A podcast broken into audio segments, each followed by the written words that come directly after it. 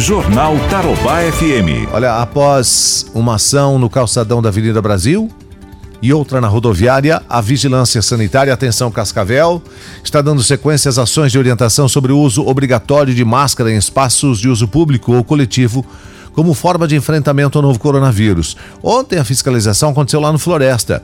As pessoas que foram abordadas sem máscara receberam uma máscara de graça, tá?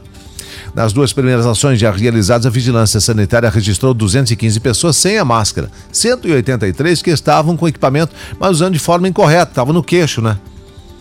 Chegando ao montante de 398 abordagens.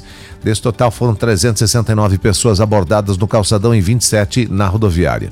Nessa primeira, primeira etapa de fiscalização, o decreto estabelece que a abordagem para pessoas flagradas sem equipamento de proteção é, serve apenas como orientação para instruir sobre a necessidade de adoção de medidas preventivas contra a Covid-19.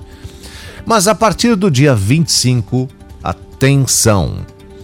25 desse mês, tá? A vigilância sanitária vai passar a aplicar a advertência verbal aos cidadãos, coletando todas as informações para o banco de dados da vigilância. E se houver uma reincidência, os infratores serão multados para as empresas. Já a partir do dia 25 passa a valer a aplicação de multa, sem passar por uma advertência verbal, porque ninguém pode alegar ignorância depois de tanto que a gente já falou, né? Os valores variam entre R$ 106,60, que é uma unidade padrão fiscal do Paraná, e 533 reais para pessoas físicas, e entre R$ 2.132 e 10.660 reais para pessoas jurídicas. Faça a sua parte. Jornal Tarobá FM.